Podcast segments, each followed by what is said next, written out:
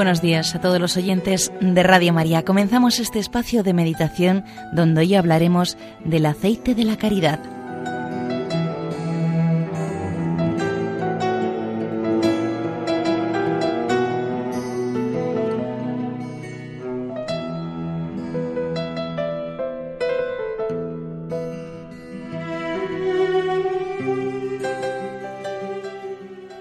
El Evangelio de la Misa nos relata una costumbre judía. El Señor la emplea para darnos una enseñanza acerca de la vigilancia que hemos de tener sobre nosotros mismos y sobre los demás. Nos dice Jesús, el reino de los cielos será semejante a diez vírgenes que tomando sus lámparas salieron a recibir al esposo. Estas vírgenes son las jóvenes no casadas, damas de honor de la novia que esperan en casa de ésta al esposo. La enseñanza se centra en la actitud que se ha de tener a la llegada del Señor. Él viene a nosotros y debemos aguardarle con espíritu vigilante, despierto el amor, pues, dice San Gregorio Magno comentando esta parábola, dormir es morir.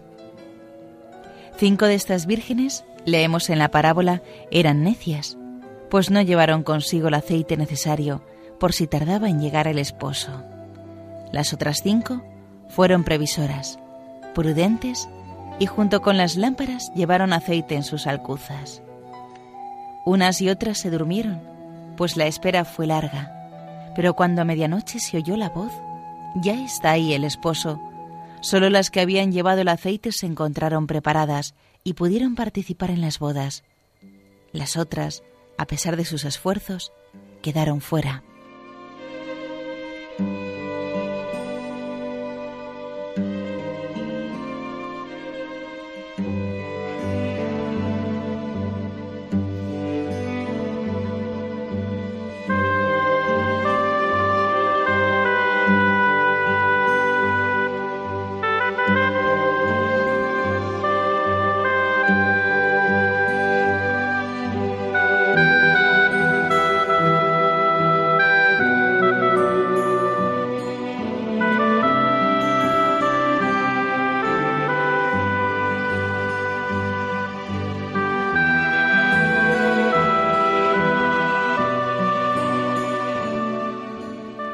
El Espíritu Santo nos enseña que no basta haber iniciado el camino que nos lleva a Cristo. Es preciso mantenernos en Él, con una alerta continua, porque la tendencia de todo hombre, de toda mujer, es la de suavizar la entrega que lleva consigo la vocación cristiana. Casi sin darnos cuenta, se introduce en el alma el deseo de hacer compatible el seguir de cerca a Cristo con un ambiente aburguesado es necesario estar atentos, porque puede ser muy fuerte la presión de un ambiente que tiene como norma de vida la búsqueda insaciable del confort y de la comodidad. Entonces, seríamos semejantes a esas vírgenes inicialmente llenas de buen espíritu, pero que se cansan pronto y no pueden salir a recibir al esposo, para lo que se habían estado preparando toda la jornada. Si no estuviéramos alerta, el Señor nos encontraría sin el brillo de las buenas obras, dormidos, con la lámpara apagada. Qué pena si un cristiano, después de años y años de lucha, se encontrara al final de su vida con que sus actos carecieron de valor sobrenatural, porque les faltó el aceite del amor y de la caridad.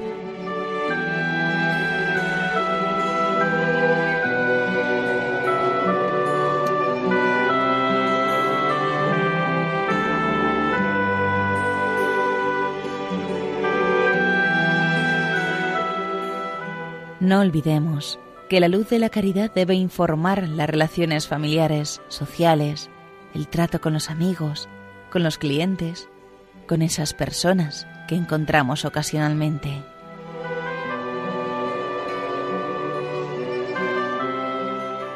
La virtud teologal de la caridad debe alumbrar siempre nuestros actos, en toda circunstancia, en todo momento. Cuando nos encontramos bien, y en la enfermedad, y en el cansancio, y en el fracaso. Entre personas de trato amable y con quienes la convivencia resulta más áspera o difícil. En el trabajo, en la familia, siempre.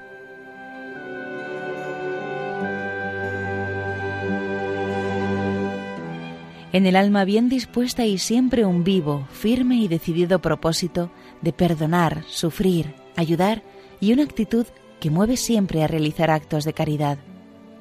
Si en el alma ha arraigado este deseo de amar y este ideal de amar desinteresadamente, tendrá con ello la prueba más convincente de que sus comuniones, confesiones, meditaciones y toda su vida de oración están en orden y son sinceras y fecundas.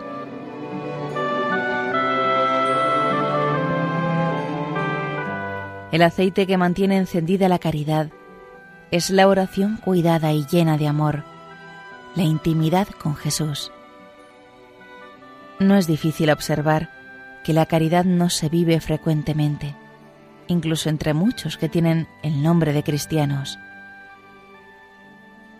Pero, considerando las cosas con sentido sobrenatural, descubrirás también la raíz de esa esterilidad, la ausencia de un trato intenso y continuo de tú a tú con nuestro Señor Jesucristo, y el desconocimiento de la obra del Espíritu Santo en el alma, cuyo primer fruto es precisamente la caridad.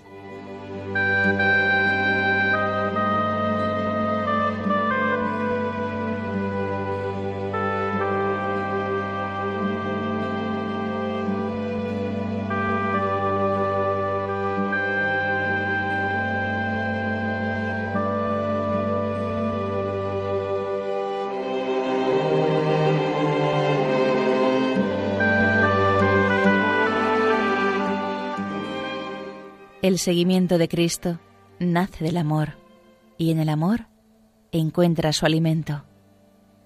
El aburguesamiento constituye un fracaso de esos deseos grandes de seguir al Maestro.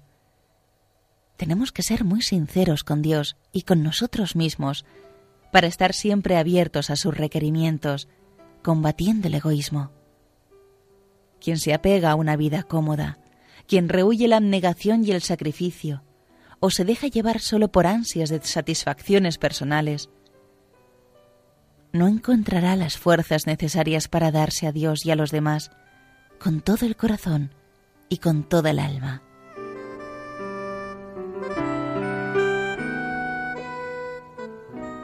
Hay también otros que afligen su cuerpo con la abstinencia, pero de esa misma abstinencia suya solicitan favores humanos. Se dedican a enseñar, dan muchas cosas a los indigentes, pero en realidad son vírgenes necias, porque solo buscan la retribución de la alabanza pasajera. Son aquellos a quienes falta rectitud de intención. Sus obras quedan vacías.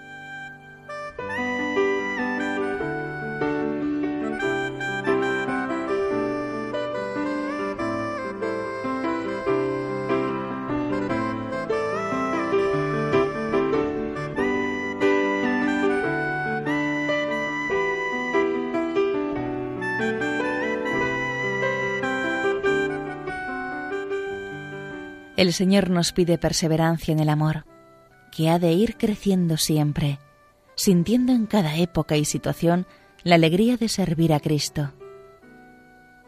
Esforzaos y fortaleced vuestro corazón todos los que esperáis en Yahvé, nos aconseja el Espíritu Santo. Sin desánimos, perseverantes en el esfuerzo diario para que el amor nos encuentre preparados cuando venga ¿Acaso no son estas vírgenes prudentes, comenta San Agustín, las que perseveran hasta el fin? Por ninguna otra causa, por ninguna otra razón, se las habría dejado entrar sino por haber perseverado hasta el final, y porque sus lámparas arden hasta el último momento, se les abren de par en par las puertas y se les dice que entren. Han alcanzado el fin de sus vidas.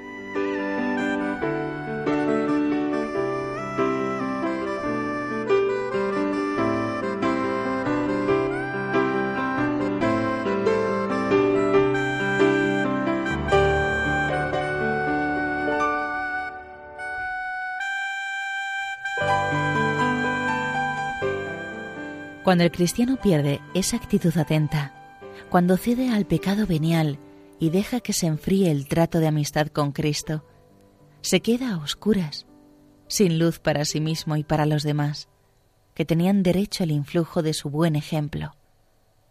Cuando se va dejando a un lado el espíritu de mortificación y se descuida la oración, la luz languidece y acaba por apagarse.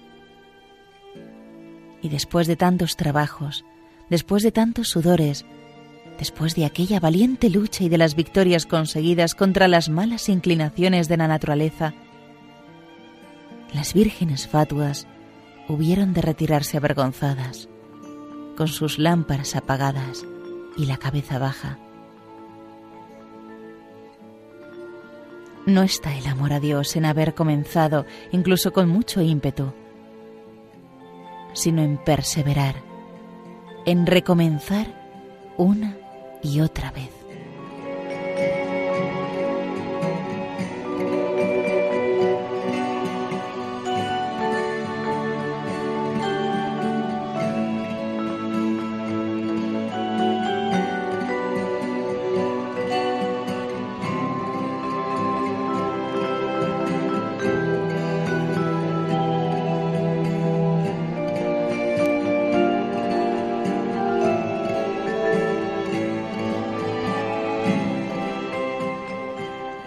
Las fatuas no es que hayan permanecido inactivas, han intentado algo, pero escucharon la voz que les responde con dureza, no os conozco. No supieron o no quisieron prepararse con la solicitud de vida y se olvidaron de tomar la razonable precaución de adquirir a su obra el aceite. Les faltó generosidad para cumplir acabadamente lo poco que tenían encomendado Quedaban en efecto muchas horas, pero las desaprovecharon.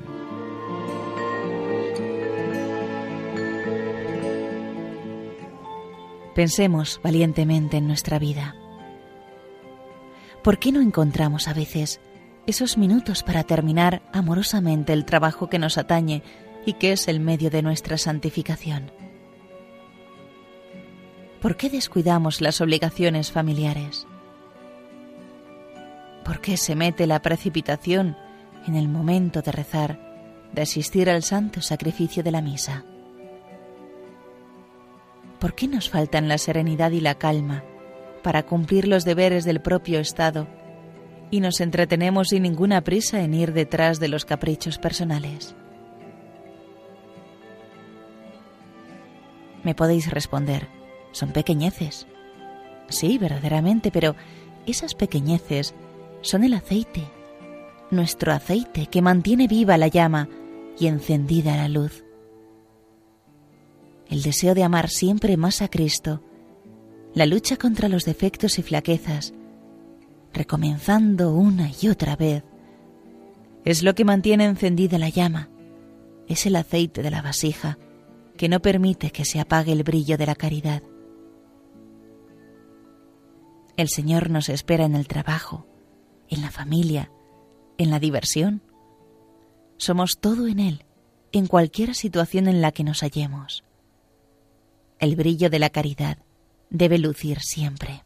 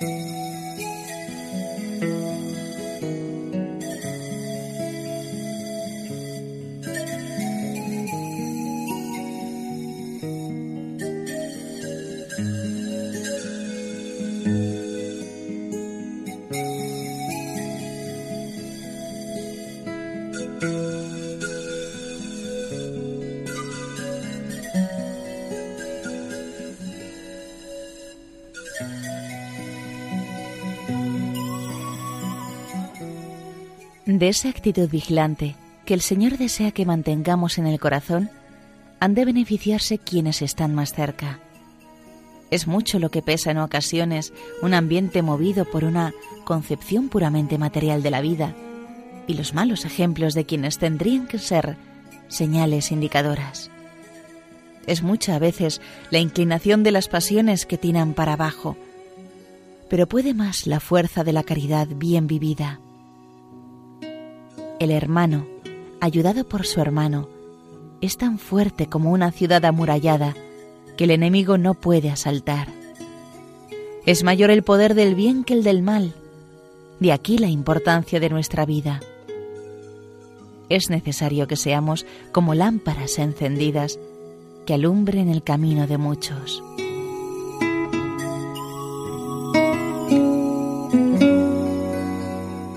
Debemos amparar y proteger a esas personas con las que el Señor ha querido que tengamos unos vínculos más estrechos y un trato particular, y a la humanidad entera con los cuidados de una fraternidad bien vivida, ayudándoles diariamente con la oración, avisándoles oportuna y delicadamente a través de la corrección fraterna, cuando nos demos cuenta de que en su vivir se están introduciendo modos y costumbres que desdicen de un buen cristiano con un consejo que les ayuda a mejorar su vida familiar o profesional, con una palabra de aliento en momentos de desánimo, comprendiendo sus errores y defectos y ayudándoles a superarlos. Hasta con el saludo podemos hacerles bien, pues el saludo, dice Santo Tomás, es cierta especie de oración. En él deseamos la paz de su alma, que Dios esté con ellos.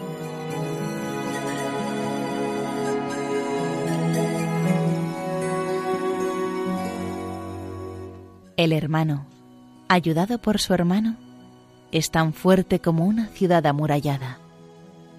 Si nos dejamos ayudar y nos damos de verdad a quienes están a nuestro lado, podremos esperar a Cristo que llega y nos introducirá en el banquete de bodas, en el amor sin medida y sin fin.